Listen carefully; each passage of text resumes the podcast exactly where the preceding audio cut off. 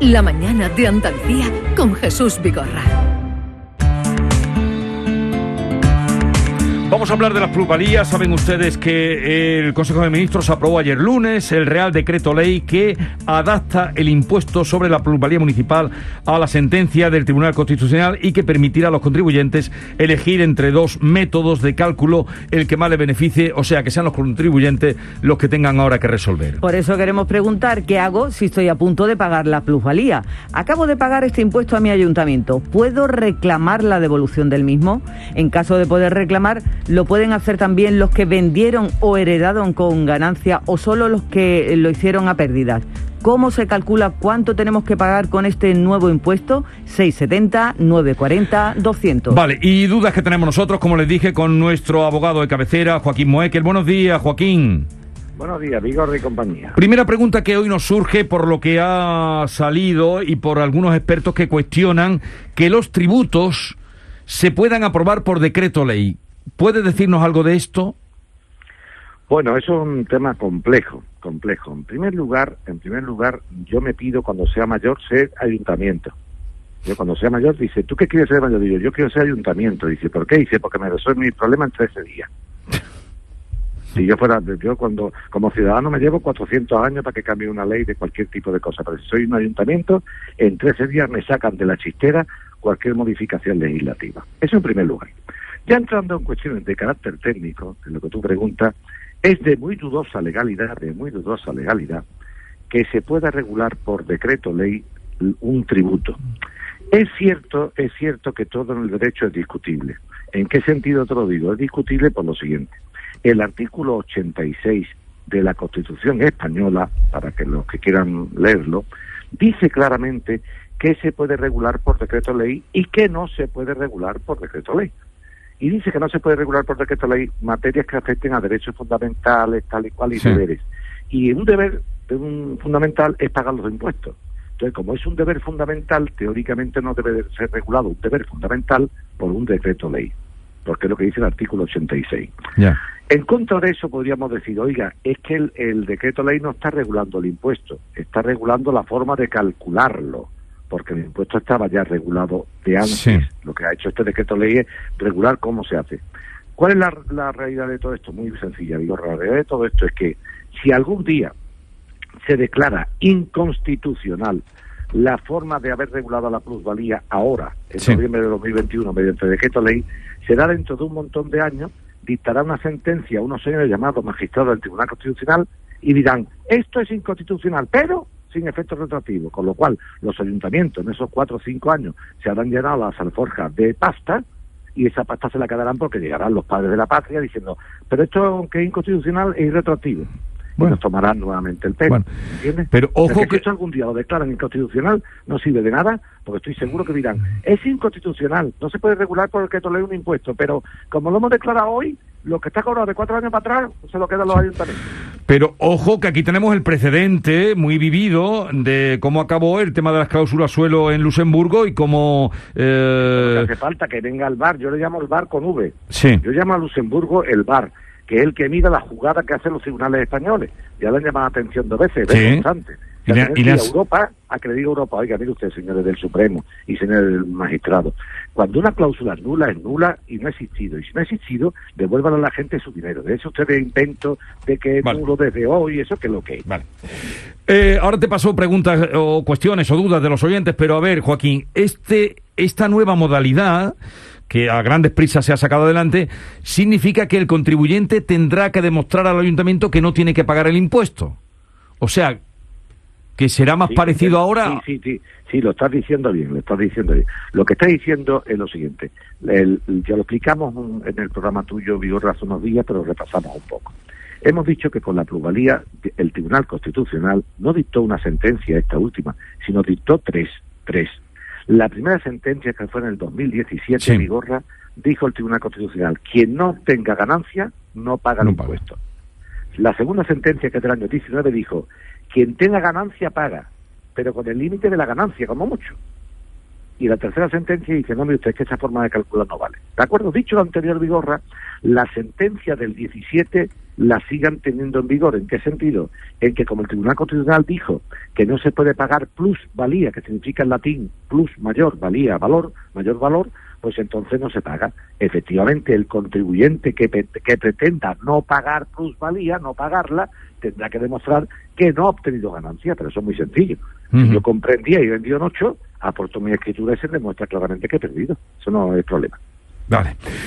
A ver, te vamos a ir pasando mm, consultas de los oyentes. Buenos días, Canal y compañía. Vamos a ver, yo estoy a punto de comprar un solar en mi pueblo, aquí en Sevilla, un pueblo de Sevilla. Y lo, lo acabo de señalar, pero todavía no hemos hecho papeles ninguno ¿el comprador tiene que pagar la plusvalía o, la paga el vendedor? Gracias, buenos días. A ver, aquí la gente sí, contesta rápidamente. La, paga quien la obtiene, que es el vendedor, nunca el comprador. Vale. Pero está... Usted, no tenga ningún problema, que eso es un problema que le vende a usted la parcela, no de usted. Sí. Por lo que estamos oyendo, la gente está bastante perdida, pero seguimos.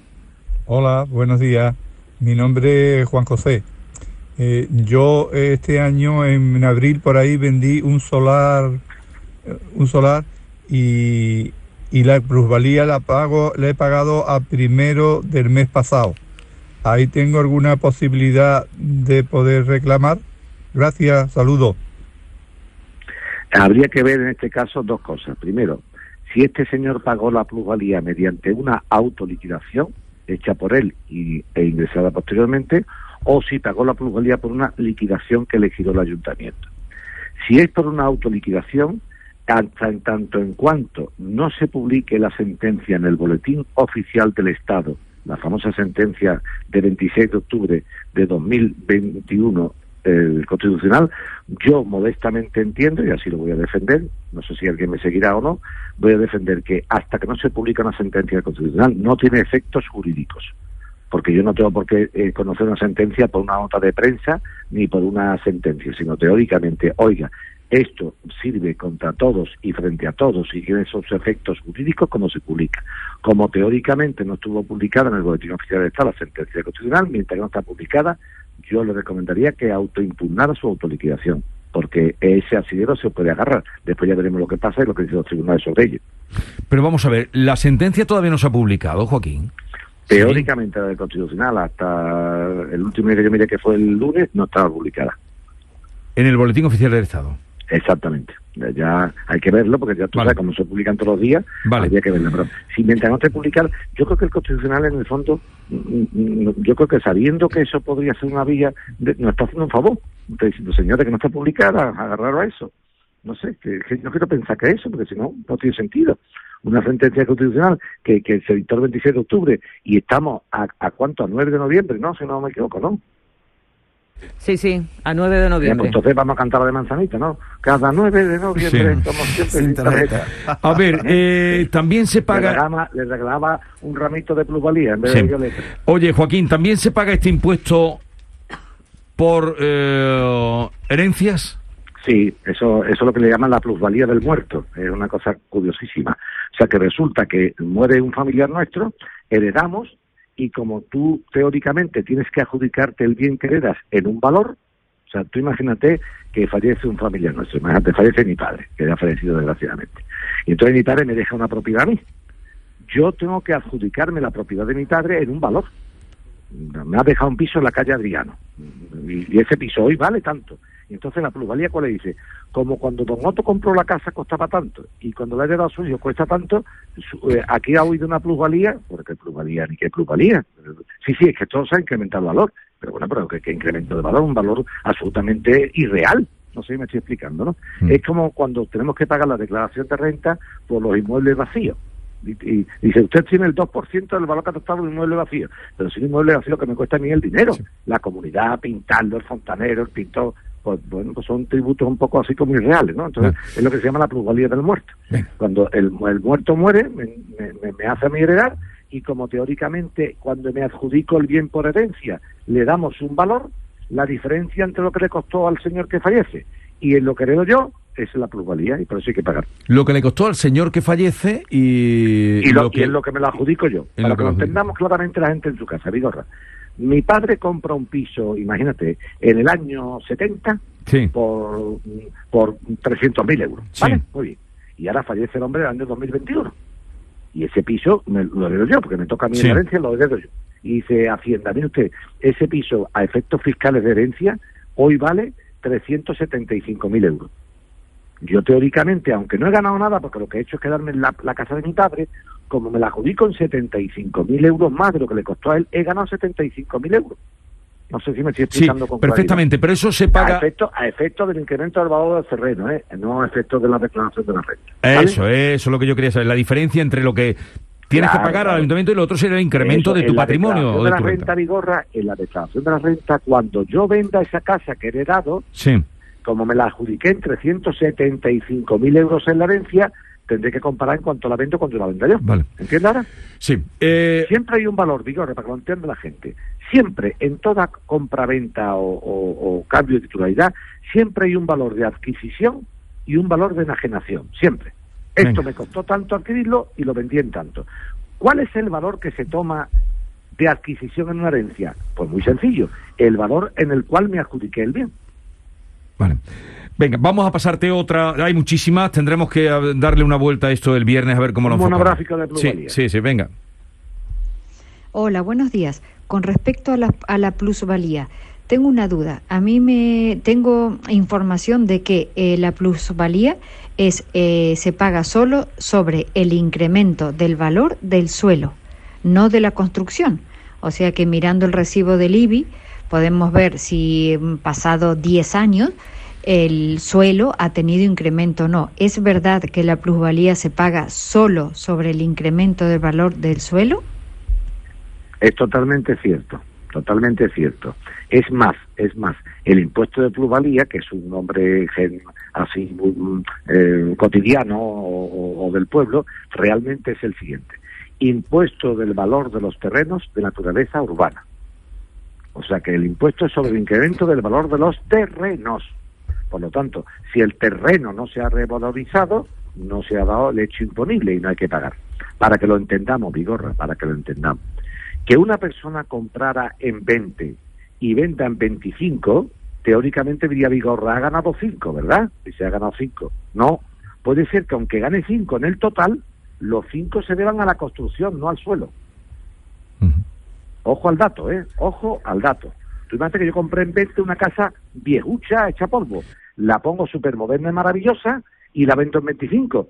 Esos cinco que yo he ganado de Mavi Gorra, no le he ganado porque el ayuntamiento de mi pueblo haya hecho que se revalorice el suelo, Sí. sino que yo me he gastado la pasta en un decorador y la he puesto en mi casa maravillosamente. Así que no me intente usted cobrar un impuesto de plusvalía del suelo porque Claro. el suelo no se ha revalorizado, se ha revalorizado solo la construcción. Vale. Así que cuidado con eso de comparar precio de compra y precio de venta así a saco, ¿eh? Vale, como ha habido muchísimas llamadas, no las vamos a guardar, las que ustedes han hecho, porque han- hay muchísimas preguntas y cuestiones. Las vamos a guardar y las tenemos para el viernes junto con las que lleguen y haremos un especial plusvalía. Por cierto, el viernes tendremos gran alegría moiqueliana porque el tema que tú llevaste eh, de, de Endesa, mm, bueno, no te lo voy a decir, pero habrá buenas noticias. Pues ya pues lo vemos, yo encantado. Tú sabes que a mí siempre me encantan las buenas noticias. ¿Te gustan las buenas noticias? Vale, y más Hombre, cuando tú... siempre, y, y no, y sobre todo me gusta la buena noticia para la buena gente. Eso es.